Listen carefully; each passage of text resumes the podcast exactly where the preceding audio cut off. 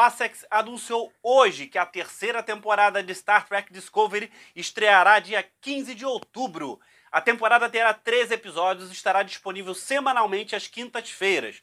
Por aqui, veremos pela Netflix um dia depois, às sextas-feiras. Ou seja, para nós a estreia será dia 16 de outubro e não terá nenhum hiato com exibição contínua que só terminará em janeiro de 2021.